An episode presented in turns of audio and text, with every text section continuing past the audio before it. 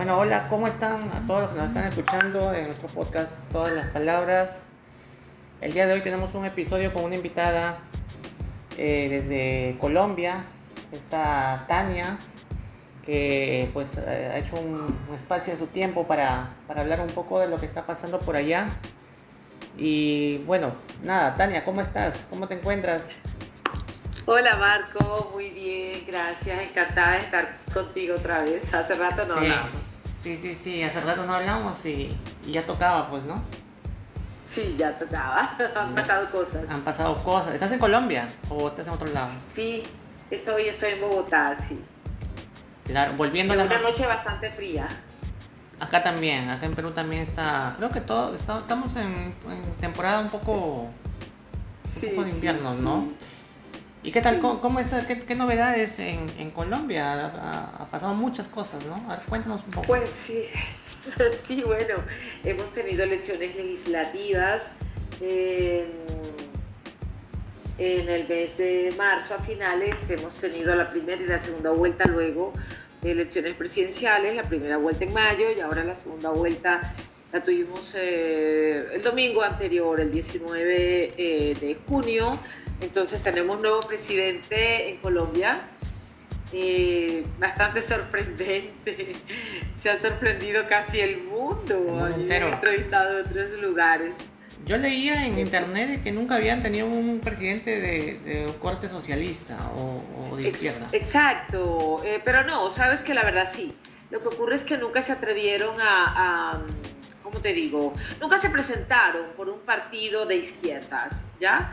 Pero sí hemos tenido presidentes con... eh, De centro izquierda. Con ide- Sí, exacto, de centro izquierda, con, con, digamos una cuestión de lo social bastante incrustada y, y llevada a, a cabo, ¿no?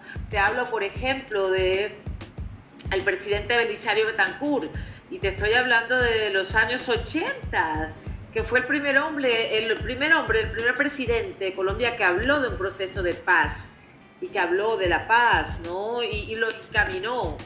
¿sí? Entonces, eh, el propio Juan Manuel Santos también fue un hombre de corte de centro izquierda, solo que tampoco se presentó por un partido de izquierda. Eh, parece que esto daba miedo en Colombia, ¿no? Y realmente sí, daba miedo. No, no, no se creía que Colombia pudiera, bajo la chapa de un partido de izquierda, elegir un hombre de izquierda, pero ocurrió. Acaba de ocurrir. Claro. ¿Qué pasó? Leí que la ventaja era muy, muy, fue muy pegado. Tres puntos. Sí, la así. verdad. Sí, sí, sí, la verdad fueron 700 mil votos, que realmente tampoco es mucho eh, de diferencia cuando estás eligiendo un presidente, ¿no? Entonces, bueno, hay unos rezagos por allí de personas que, eh, digamos, eh, no están conformes, entonces están diciendo que hubo fraude y estas cosas, pero realmente no, tenemos que asumir lo que ocurrió. Eh, además, permíteme decirte algo, yo, no siendo una persona de izquierda, entiendo que era hora de que el país normalizara que tiene dos espectros ideológicos y que finalmente él tenía que llegar este momento, ¿no? Para poder normalizarnos como un país, como una democracia antigua que somos en la región, la más antigua y la más duradera. Entonces tenemos que normalizar esto, que por supuesto hay mucho miedo en la sociedad, en una parte grande de la sociedad, eh, porque digamos su corte socialista nos da a nosotros entender como que se va a convertir en un dictador y no va a soltar más el poder, pero realmente no creo que eso pase en Colombia. De todas formas, Colombia sí tiene esa, esa cultura democrática enraizada en sus políticos y en su sociedad, que no van a permitir que esto suceda. Pero esto tenía que pasar finalmente. Eh, ¿Quién es Gustavo Petro? ¿Cómo lo defines? Bueno, Gustavo Petro es, es un hombre que toda eh, su vida de mayor, de adulto, luchó por conseguir lo que consiguió el domingo anterior. Bueno, todos sabemos, eh, digamos, eh, que Gustavo Petro eh, perteneció al M-19, que su- fue un grupo guerrillero, sí, en los años eh, 70 y 80 más que todo, sí, bueno, Entonces, ¿qué hizo La Paz con el gobierno de Virgilio Barco? este grupo, Gustavo Petro realmente no fue un guerrillero fundamental dentro de este grupo, no. No fue un guerrillero vistoso, no fue un guerrillero que tuviera poder de mando, nunca lo tuvo. Gustavo Petro era muy joven cuando estuvo acá y sencillamente era ese joven, sí, ese joven guerrillero eh, que eh, dentro de una etapa de guerra fría que el mundo vivía, pues él también tenía, digamos, unas reivindicaciones, eh, pero no fue un guerrillero en extremo inteligente que liderara, que el grupo nunca tuvo poder de mando, porque como te digo, era muy joven, sencillamente era un joven guerrillero.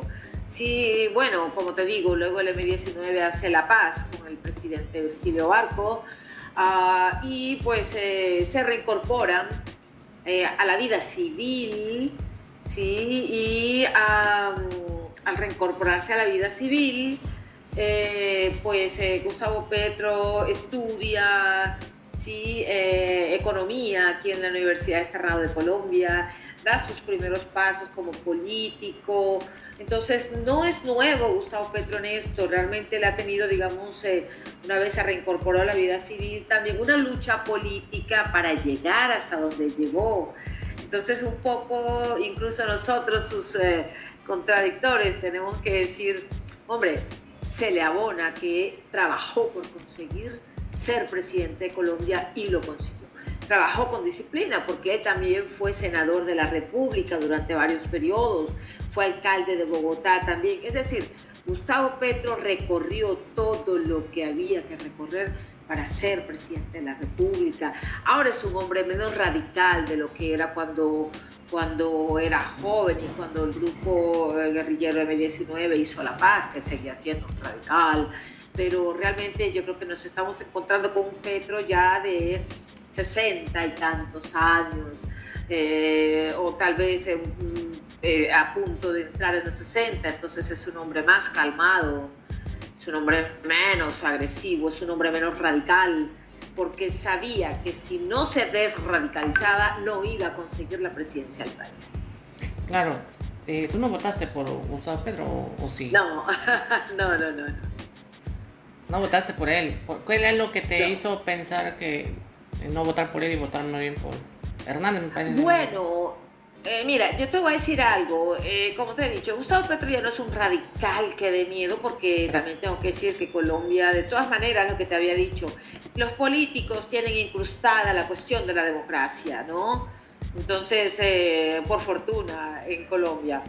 Entonces, va a ser imposible que Gustavo Petro se haga hegemónico en el poder, eso no va a poder ser realmente. Tendría que hacer una nueva constitución y no le van a dejar hacer una constituyente, ¿ya? Eh, no sé si lo quiere hacer, alguna vez dijo que lo quería hacer, pero en campaña, eh, cuando los periodistas le preguntaban, ratificaba que no. Tenemos una constitución del año 1991 donde, donde, si bien él no fue constituyente, su grupo, el M19, después de hacer la paz, sí fue fundamental para hacer esa constitución, porque si tuvo constituyentes, a pesar de que Gustavo Petro no fue uno de ellos, pero su grupo, el M19, sí fue fundamental en la construcción, en la creación de esa constitución. Entonces él decía luego, no tenemos necesidad de otra constitución. Entonces, eh, eh, no es que nos diera miedo ahora Gustavo Petro, claro, a mí no, a muchísimos millones de esos 10 millones eh, 500 eh, mil que votamos en contra de él, eh, sí les daba miedo. Ah, pero lo que se le criticaba más que todo ahora fue que hay que hacerle una claridad. Gustavo Petro llega al poder de la mano de la clase política colombiana más corrupta quizás. Lo que a ti te indica que sin esa clase política corrupta tradicional no puedes llegar al poder en Colombia. Entonces él tuvo que agarrarse de todos los políticos corruptos que él criticó cuando fue senador de la República. Sí, entonces de toda esa gente que él criticó tuvo que agarrarse para poder llegar a la presidencia de Colombia. Quiere decir que él tiene hoy en día todo un mosaico de eh, personas eh, y de partidos más pequeñitos que lo acompañaron para conseguir esto.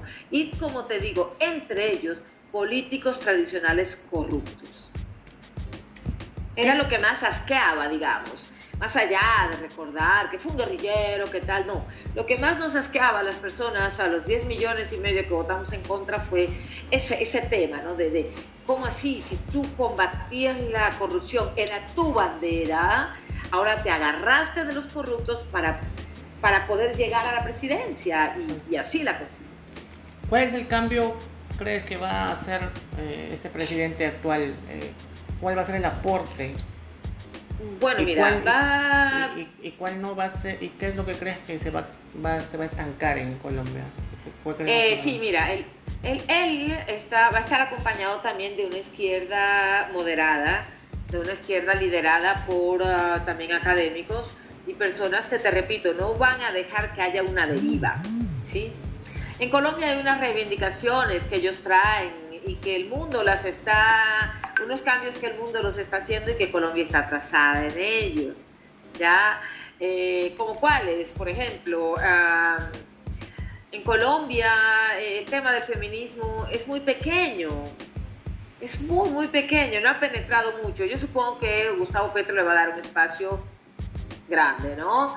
El tema indígena en Colombia eh, a pesar de que Colombia es pionera en su constitución del 91 en el tema de los derechos de los indígenas en América Latina, creo que van a tener más visibilidad. El tema afro también va a tener más visibilidad en Colombia. Entonces va a haber unas cuestiones muy simbólicas que él va a traernos, ¿no? Ahora bien, hay que quiere hacer cambios en nuestras fuerzas militares, como cambiar la doctrina. Ahí va a ser grave, no va a poder cambiar la doctrina porque nosotros somos un, país que pertenece a la OTAN. ¿sí? Somos socios globales de la OTAN y el presidente Biden hace un mes nos acaba de nombrar incluso como socios preferentes sin que seamos eh, socios, eh, sin que seamos miembros eh, fundadores de la OTAN, pero nos ha dado ese otro estatus. Entonces, ¿él va a hacer unos cambios dentro del ejército? Sí.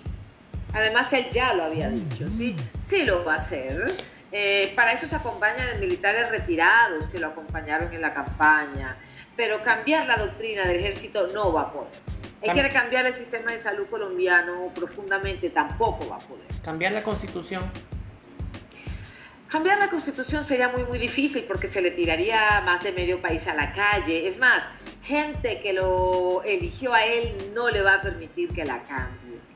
Ya él puede reformar la constitución. Ojo, él no tiene la mayoría en el Congreso de la República, tampoco la tiene. ¿Ya? Entonces él tendrá que negociar los cambios que quiere hacer, porque no tiene la mayoría, ¿sí? Entonces, ahora bien, no tenemos un líder opositor que veamos, ni un partido opositor, porque el Partido Centro Democrático, que es el de Álvaro Uribe, redujo su cantidad de congresistas en las elecciones de marzo, que te dije que habíamos tenido también este año, ¿no? Legislativa. Entonces, el, el partido de Uribe está un poco desgastado. Eh, el propio Álvaro Uribe está desgastado. Ha tenido una guerra jurídica, sí, que lo ha llevado casi que al olvido después de haber sido un líder tan fuerte, ¿no? Ese es un trabajo que la izquierda ha hecho bien, porque hay que reconocerlo. Usó la palabra antiuribismo y la conectó con eh, asesinatos, la conectó con corrupción, la conectó con eh, un mal gobierno de Iván Duque, que es era el candidato de Uribe, ¿sí? presidente puesto por Uribe, entonces hizo un trabajo sociológico y pedagógico en colegios y universidades, la izquierda, para que la juventud aborreciera a Álvaro Uribe. Y lo consiguieron.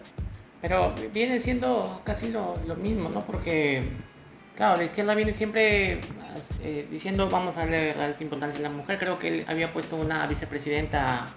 Eh, sí, afro. Afro, pero es como que. Es como que eh, simplemente es. quiere hacer notar. Claro, exacto. está lleno de símbolos, está lleno de cositas que finalmente no hacen el cambio. No, no, no. Mire, es como si yo te dijera, eh, López Obrador se va a perpetuar en el poder en México y va a hacer grandes cambios. No se lo han permitido, fíjate. Claro. No se lo han permitido. A Pedro Castillo tampoco se lo han permitido en tu propio país. Y Pedro Castillo tampoco se va a perpetuar en el poder. Él no se va a tener no que sabemos, ir. no sabemos. Nosotros no, nosotros No, no, no, dudamos, no. no dudamos. No, mira, yo, yo estoy segura que no, porque Perú es una democracia eh, fuerte, pero más allá que una Ahora, democracia fuerte, Perú iba. tiene una ciudadanía más radical que la de mi país. A eso iba, Entonces, que ahora estamos en una Sudamérica y lo que hablamos también en otras ocasiones que hemos hablado, estamos en una Sudamérica que se está, eh, que cada presidente es ya de tendencia izquierdista. Nos estamos llenando de Sí. presidentes con tendencia de izquierda. Eso sí es preocupante también. No, no, claro que es preocupante porque son años de estancamiento que vamos a tener, sí, pero no se van a poder perpetuar en el poder más allá que en Argentina, porque en Argentina fue un proceso que lleva más de 70 años desde Perón, sí, en cambio eh, no así en Perú, no así, fíjate que no pudieron perpetuarse en Ecuador, ya que es una democracia tan joven, entonces, y que ha tenido golpes de Estado y golpes de Estado, ¿no? Eh, entonces no ha podido, no se pudieron perpetrar en Ecuador, lo mismo va a pasar en Perú, lo mismo va a pasar aquí, porque además, eh, como te digo, eh, no hay la fuerza, no hay esas cantidades de dinero como en Venezuela para perpetuarse Chávez en el poder como se perpetuó, Maduro como se perpetuó, no tenemos esas cantidades de petróleo, ¿no? Entonces es imposible. Entonces eh, son gobiernos que van a durar lo que van a durar, van a fracasar porque no van a poder hacer todos los cambios que quieren. Entonces también vas a desilusionar a una parte de los votantes que sufragaron por ti, por esos cambios. Con decirte algo, mira lo que acaba de pasar hoy en Colombia y hoy es eh, martes y él ganó el domingo. Ya hoy se supo porque su asesor económico, que el que parece que va a ser su ministro de Hacienda, dio a conocer a los medios que van a hacer una reforma tributaria, pero es idéntica o peor, va a querer recaudar más que la que tenía o la que pretendió hacer Iván Duque y que no le dejaron porque la juventud de izquierda se tiró a las calles a romper el medio país. Entonces resulta que ahora va a ser el propio Petro una reforma tributaria más agresiva, ¿sí? Que la que propuso Iván Duque y que le costó la cabeza a su ministro de, de Hacienda. Entonces, sus votantes van a tener que tragarse ese sapo, porque es la primera falla que él va a tener frente a sus votantes. ¿Crees tú entonces de que él al final va a cambiar su tendencia? Claro, hay cosas que no, eh, eh, en, algunas cuestiones sí, no en todo. Hay unas cosas como la que te decía ahorita, el simbolismo de eh, meter estas cosas y bueno, de negociar con el Ejército de Liberación Nacional, que ayer mismo decía que ya estaba dispuesto a ir a la mesa para hablar de paz y negociar con Petro. Eso va a suceder, va a suceder. Entonces habrá que cederle también algo al ELN, el Estado, que también igual que las FARC, curules, sí, es decir, escaños en el Congreso. Eso Pero no te da, te da- les da temor que puedan esas, esas, este, esas guerrillas llegar al, a, a tener una porción del poder de, de es que lo van, no, no, no, del poder como tal no, pero sí van a tener, mira, es que Juan Manuel Santos nos dejó a las FARC en el Congreso, nos dejó cinco senadores y cinco representantes a la Cámara que eh, van a durar tres periodos presidenciales y ya pasó uno, el de Iván Duque, o sea que les quedan dos, para ir, para estar en el Congreso sin necesidad de ser elegidos, o sea, no van a elecciones, sino que en tres periodos presidenciales, 12 años, van a estar ahí sin necesidad de que los voten. Después van a tener que ir a buscar sus votos a ver si alguien los vota, ¿ya? Eso mismo va a suceder seguramente con el ELN. Y eso, pero tú estás de acuerdo que ellos deben tener, el, el ELN o las FARC deben, pueden, deben tener opinión en... Bueno, mira, esto es una guerrilla. ¿Estás de acuerdo o- o no? Tú, como ciudadana. No, no, no, yo creo que, eh, eh, eh, mira, yo creo que ya es hora. Si Gustavo Petro puede eh, desmovilizar a esta gente, pues que lo haga. Porque solo se iban a desmovilizar con alguien de izquierda si gobernaba. Entonces, si Gustavo Petro tiene la oportunidad de desmovilizarlos porque dialoga con ellos, pues que lo haga. Que tendremos que pagar otro precio, que hay que llevarlos al Congreso, igual que las FARC allí están. Pues hombre, que vayan. Pero ya es hora de que Colombia normalice su vida. Ya es hora de que Colombia sea un país normal. ¿Sí? Ya es hora de que algunos fusiles también se silencien de todos los que quedaron eh, eh, funcionando de las FARC, porque la FARC no se desmovilizó toda ya. Entonces tenemos eh, un ELN que quiere negociar. Bueno, si, si, si usted quiere negociar y, y, le va bien con Gustavo Petro en esta negociación, pues hombre, a Colombia le irá bien. Es que yo creo que lo que yo te decía, este momento iba a llegar. A Gustavo Petro yo no lo veo. Habrá personas que lo apoyan, que, que lo apoyaron, que sí querrán hacer cambios profundos, pero, pero no se les va a permitir. Alguno hará, pero no se les va a permitir que hagan todo lo que quieren hacer. ¿Ya? Él va a tener su contrapeso, que lo va a tener. El Congreso de la República, por ejemplo. Ahora, también tengo que decir algo como colombiana, mira. Eh, hay unas reivindicaciones de, una, de la parte de la población que votó por él que no daban espera. Realmente no daban espera. Estamos hablando de que eligieron a un hombre eh, de la vida nacional, un hombre que no viene de ser rico, sino pobre, un hombre que no viene de, que hizo su carrera política, por eso te digo, él dio todos los pasos. Él no es un Pedro Castillo que lo pusieron allí, no, él dio todos los pasos de su vida, congresista varias veces, alcalde de Bogotá y ahora presidente de la República. Es decir, él tiene el Estado en la cabeza, ¿ya? Lo tiene. ¿Sí? Entonces, eh, este día tenía que llegar Iba a llegar, lo que hicimos fue retrasarlo, pero ese día iba a llegar. Que salga bien, que salga mal, no va a salir bien del todo, pero tampoco va a salir mal del todo.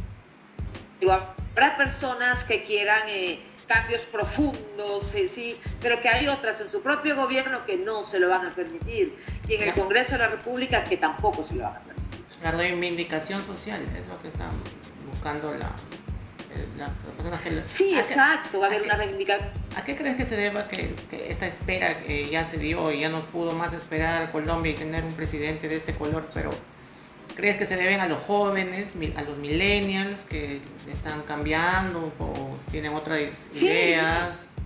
¿O crees que nos gusta mucho la poesía y siempre nos ha gustado tanto la poesía que terminamos siempre eligiendo un presidente socialista, comunista?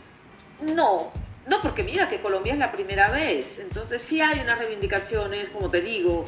Ah, ah, es, que, es que mira, los propios empresarios, decía hoy, eh, la, asociación que los reúne de, empresarios en Colombia decían, oiga, la verdad es que la otra mitad del país, que es la que lo eligió a él,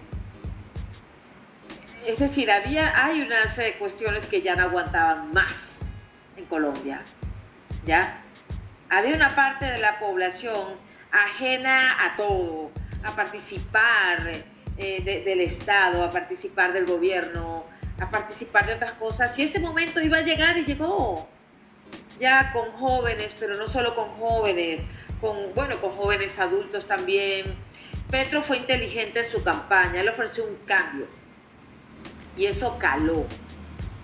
¿Ya? Un cambio. Y eso caló. Un cambio ¿De qué exactamente? Un cambio, como te digo, un cambio para darle participación a esa otra parte de Colombia que nunca ha participado. Sí, los indígenas, los afros, las mujeres, eh, el pobre, los homosexuales, eh, la comunidad. Sí, bueno, que Colombia realmente en ese sentido, Colombia, Colombia ya implementó el matrimonio homosexual, eso no, en Colombia no era un gran problema ya, porque eso ya se implementó en Colombia. Eh, incluso tampoco es que se haya hecho mucho uso de él, ¿sabes? Según estadísticas. Entonces, pero, pero vienen otras reivindicaciones, como por ejemplo, fíjate, esa vicepresidenta, ¿no? Que ya no solo es mujer, porque la que tenemos es mujer eh, ahorita mismo. Ya es mujer, pero también es afro. Entonces vienen un tipo de reivindicaciones simbólicas, darles una participación en el poder y esas cosas. yo creo que también ha colaborado mucho para que gane este candidato, creo que es su esposa, ¿no? La esposa de Petro es muy carismática. Ella es muy carismática, pero tengo que decir algo. Eh, ¿Quién es el gran responsable tal vez de esto? Que no hay que quitarle mérito, como te digo, a Gustavo Petro, que, ha venido trabajando esto desde hace más de 20 años. ¿sí? Con disciplina, hay que decirlo. Entonces, eh, Iván Duque. el presidente Iván Duque, el que tenemos, eh, es un presidente ciego, sordo y mudo. No entendió las necesidades eh, de, aquella parte de la población, es más, de, las, de quienes votamos por él. Él lo hizo muy bien en la pandemia. Colombia salió estupendamente de la pandemia, entre los primeros países salió Colombia. Estupendo lo hizo. Ah, las vacunas llegaron rapidísimo, aquí ya todo el mundo está vacunado, el que no está vacunado con la tercera dosis es porque no quiere. Sí, por ejemplo yo, porque me va muy mal cada vez que me vacuno, ¿no? Pero aquí hubo vacunas, nunca faltaron, ¿no? Por ejemplo. Entonces se lo hizo muy bien en ese periodo. Eh, Colombia es uno de los países que más está creciendo en el PIB. Hoy en día está creciendo Colombia al 9% y, la economía sí se está recuperando y el empleo, pero falta. Había unas, también envió unos mensajes equivocados, como Iván Duque, unos mensajes como de, de, estar como de espalda a la gente, como de estar encerrado en la casa de Nariño y no darse cuenta, sí, de las necesidades de la gente. Entonces la gente empezó a sentir eso, yo misma siendo una de las personas que lo votó, empecé a sentir un, presidente ausente, un presidente encerrado en la casa de Nariño que no se daba cuenta de lo que necesitábamos. Yo misma, como te digo, que soy de la clase media colombiana, me di cuenta que, eh, es un presidente sordo, no escucha a los colombianos de un tiempo para acá, entonces envió unos mensajes erráticos y equivocados, ¿ya? Entonces eh, eso también colaboró mucho para que junto con aquel discurso que te estoy diciendo, ser antiuribista, ¿no? Antiuribista y de cuando te culpaban, mira la palabra que usó, te culpaban de uribista, te estaban convirtiendo en corrupto, criminal, asesino, en todo.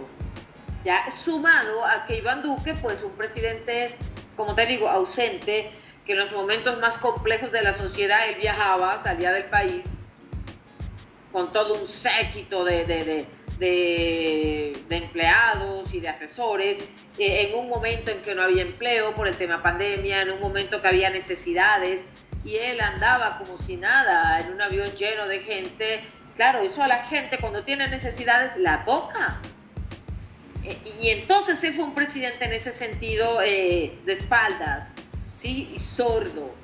Y eso colaboró mucho también para que personas que no son de izquierda votaran por Gustavo Petro para castigar a Iván Duque.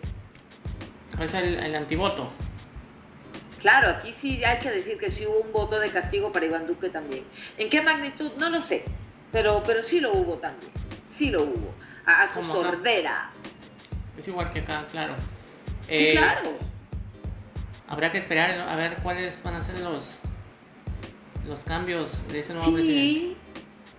Sí, hay que esperar. Yo te digo una cosa, por ejemplo, hay un hombre que sí es un radical de izquierdas y yo diría que ese está lleno de odio porque, bueno, su padre se lo mató el Estado, era un guerrillero que quería, ¿no? Es un senador que se llama Iván Cepeda, que es quien tiene a Uribe, eh, quien le inició una batalla jurídica contra Álvaro Uribe, que, que lo tiene a Uribe en este momento en un proceso judicial y lo tiene casi acabado políticamente. Claro, Álvaro Uribe es un hombre muy hábil y un político muy inteligente que en cualquier momento va a renacer otra vez, ¿no? Entonces, eh, pero por ejemplo, Iván Cepeda hoy, hoy hablaba de reformar el Congreso de la República. A ver si se dejan reformarlos, como te repito, ellos no tienen la mayoría, Petro no tiene la mayoría cuando tú le vas a decir a ellos mismos que se reformen, ellos, ellos, claro, ellos se protegen y te dicen, no, no, no, no, no, no, no, a mí no me tocas. Ya, entonces vuelvo y te digo, esto va a ser muy difícil porque no tiene las mayorías. Ojalá Maduro no meta las manos en, Colombia. ¿Cómo? Ojalá que Maduro, el presidente Maduro de Venezuela, no intervenga ni, influya demasiado en, Petro ni, se meta en los temas de Colombia.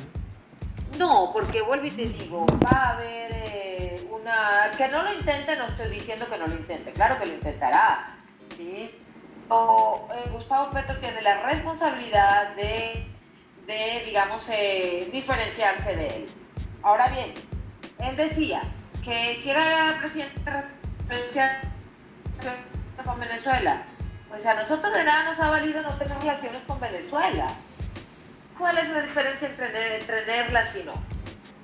Ahora bien, Gustavo Petro siempre, siempre explicó que eh, su querencia de restablecer las relaciones con Venezuela, ojo con eso, era eh, en busca de mirar cómo Colombia puede ayudar a Venezuela para que, ojo con eso, muchos inmigrantes venezolanos que están en Colombia vuelvan a su país. ¿Ya?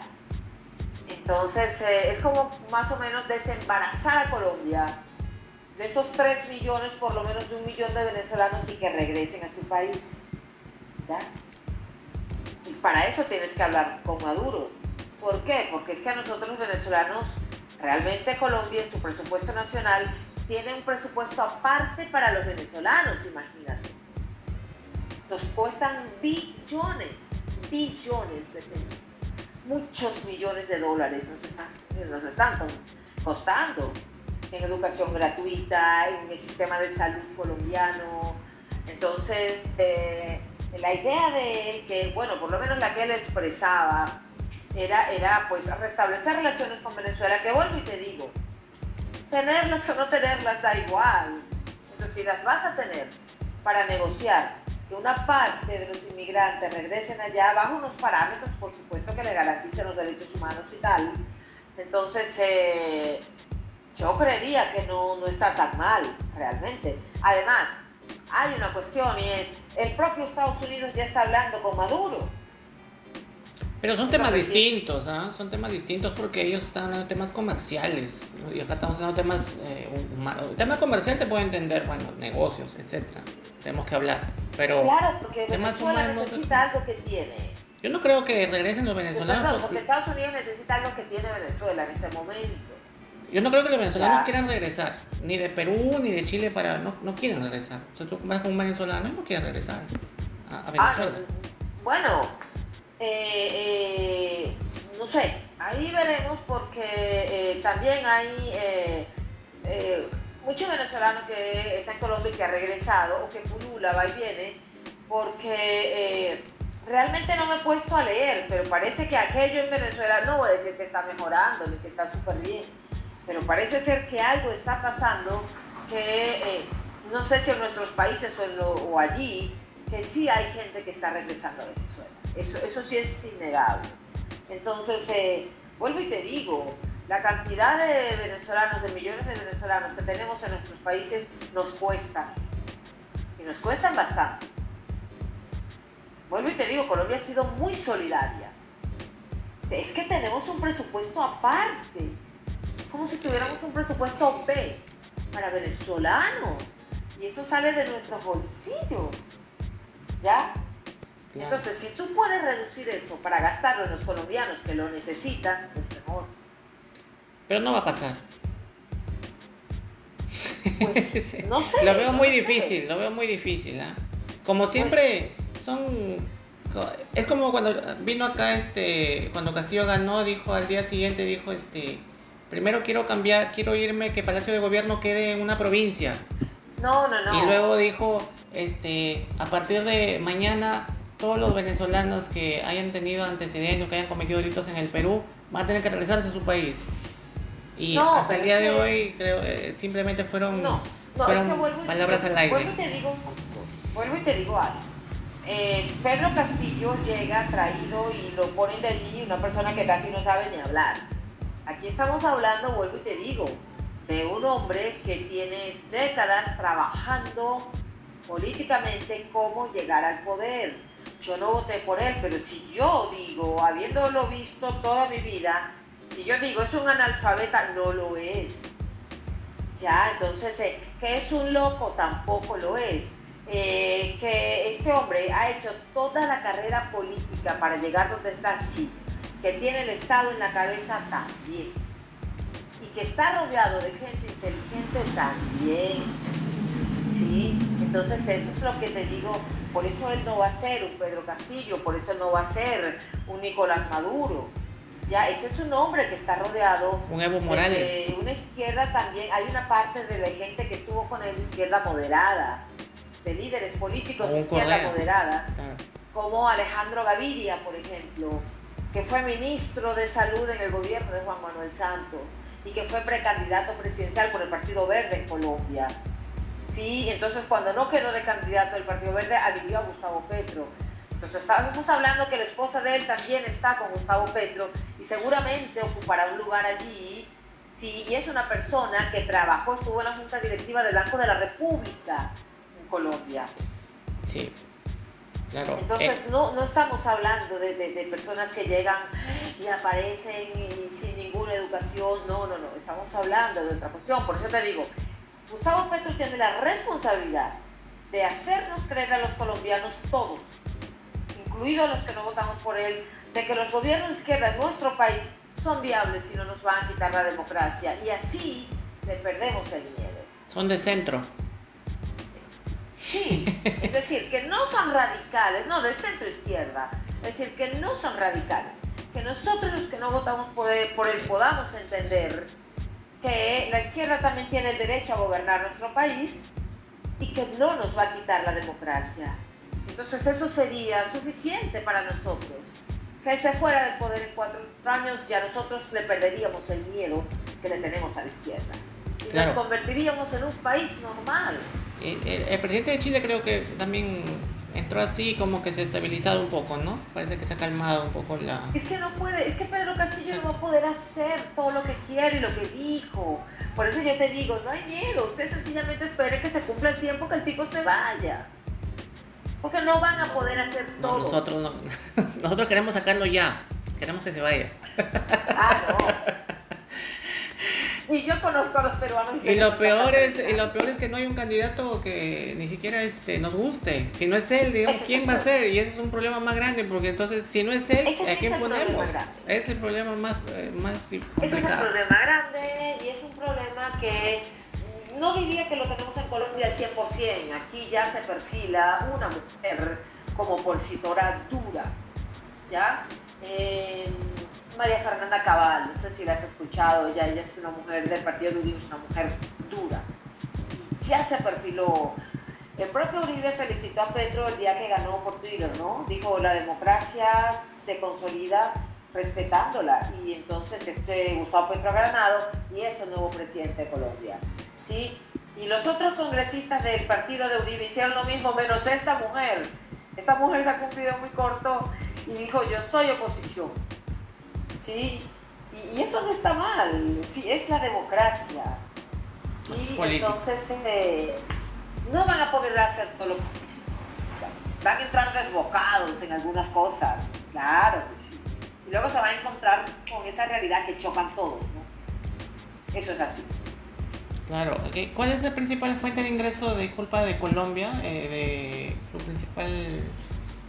Eh, bueno, resulta que hace poco precisamente había, sale un informe y, dice algo que los colombianos mismos nos sorprendimos porque creíamos que era la minería y sigue siendo la agricultura.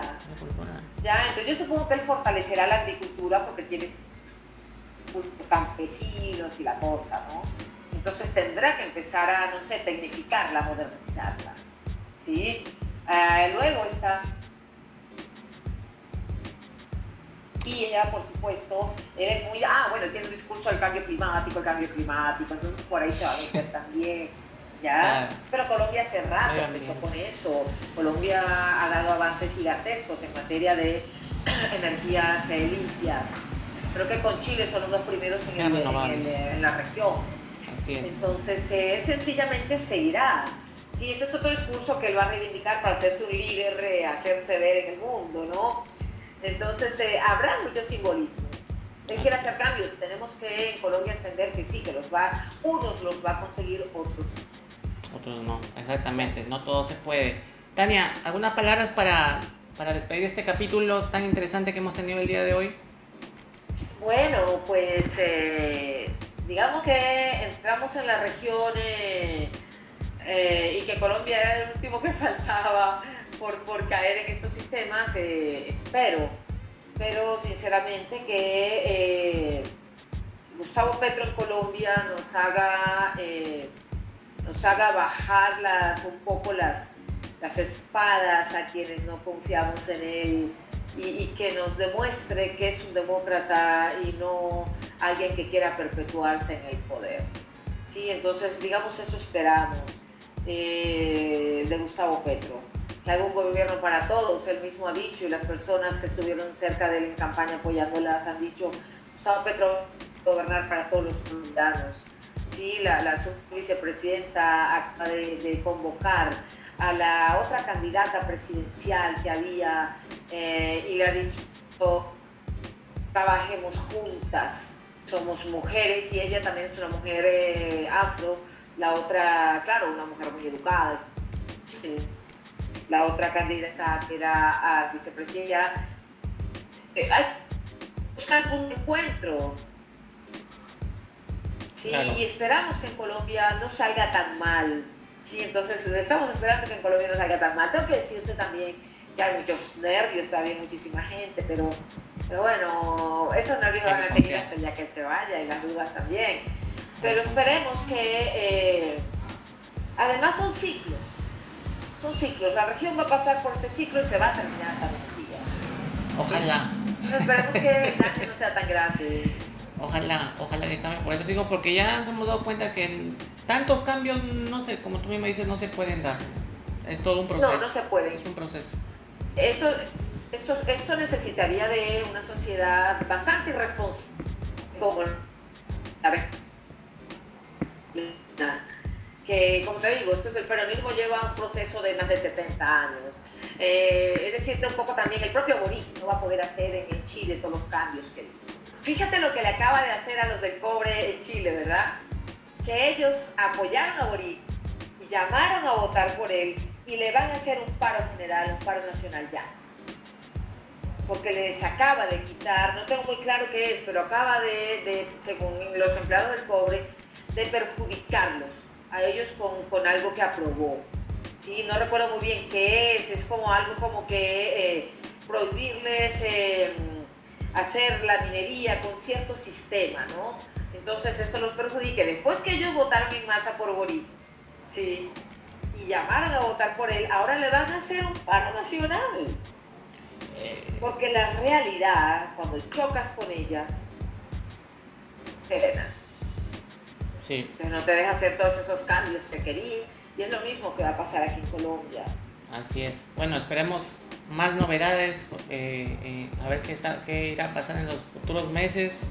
Esperamos que sean noticias buenas de Colombia, escuchar que, toda la gente por ahí está bien y que y estaremos ahí. Tú sigues dando, he visto tus páginas, tu, en el YouTube sigues también has tenido entrevistas, me parece, así que te han llamado por ese tema también de varios canales, me imagino. Sí, sí, sí, claro. El último que me llamó fue ayer I-24 News de Israel. Sí, entonces que por allá también eh, llamó la atención de que el primer presidente de izquierdas en Colombia. Pero no, es como te dije al principio. Sí, yo, el primer que diga compa, yo sea demócrata en Colombia. Pues a mí me encantó hablar contigo nuevamente. Espero que sigamos hablando cuando ocurran cosas en Colombia, sean buenas o sean malas. Sean malas, así es, o en el mundo y también acá en el Perú. Gracias Tania por estar hacerte un par de tu tiempo. Sé que estás en un montón de cosas. Nosotros estamos reactivando el podcast también porque hemos estado un poco ocupados por esto de la presencialidad. Pero vamos a estar hablando de tus temas. Yo te voy a seguir en tus, en tus páginas, en Facebook, en YouTube creo que también te he visto. Y está muy bueno lo que estás haciendo. Está muy bueno lo que estás haciendo, este, Tania. Eh, ¿En Facebook cómo estás? ¿Estás como, como, Tania? ¿En Facebook estás como...? Eh, ¿En dónde? En Facebook estás eh, como... En Facebook estoy como Tania Rodríguez, profesora. Y en YouTube... Allí, allí, no sé si has visto, tengo varias entrevistas con personas, siempre con académicos europeos. Sí, visto. Entonces, en esto, muy bueno, como una cada mes entonces estoy planificando ya una para este mes, antes, eh, a ver si logro antes de que se acabe, que creo que no, pero ya para principios o mediados de julio haré una con alguien que tengo visto, no le he dicho, pero creo que ya mañana le escribiré un eh, franco argentino que vive allí en, Francia y que allí las cosas no están bien, para nada bien en, Francia, ¿sabes? Europa no está muy bien, entonces quiero entrevistarlo a él y, bueno, ya lo verás. Claro, estaremos eh, pendientes y atentos a, las entrevistas. Es una chamba esto, ¿eh? no es fácil. no, es fácil. no, es fácil. pero ahí el que le gusta está ahí, continúa en eso. Tania, muchas gracias. Espero que tengas una linda noche y ya estaremos con las novedades. ¿ah? Cualquier cosa, estamos, claro que sí. estaremos escribiéndonos y, conversando. te digo, buenas o malas, tú me llamas y aquí Ahí estamos. para conversar un momento. Muchas gracias, Tania. Un fuerte abrazo. Hasta Colombia. Gracias a ti, Marco. Que estés muy bien. Listo, un fuerte abrazo. Cuídate. Gracias una vez más. Adiós. Listo, gracias.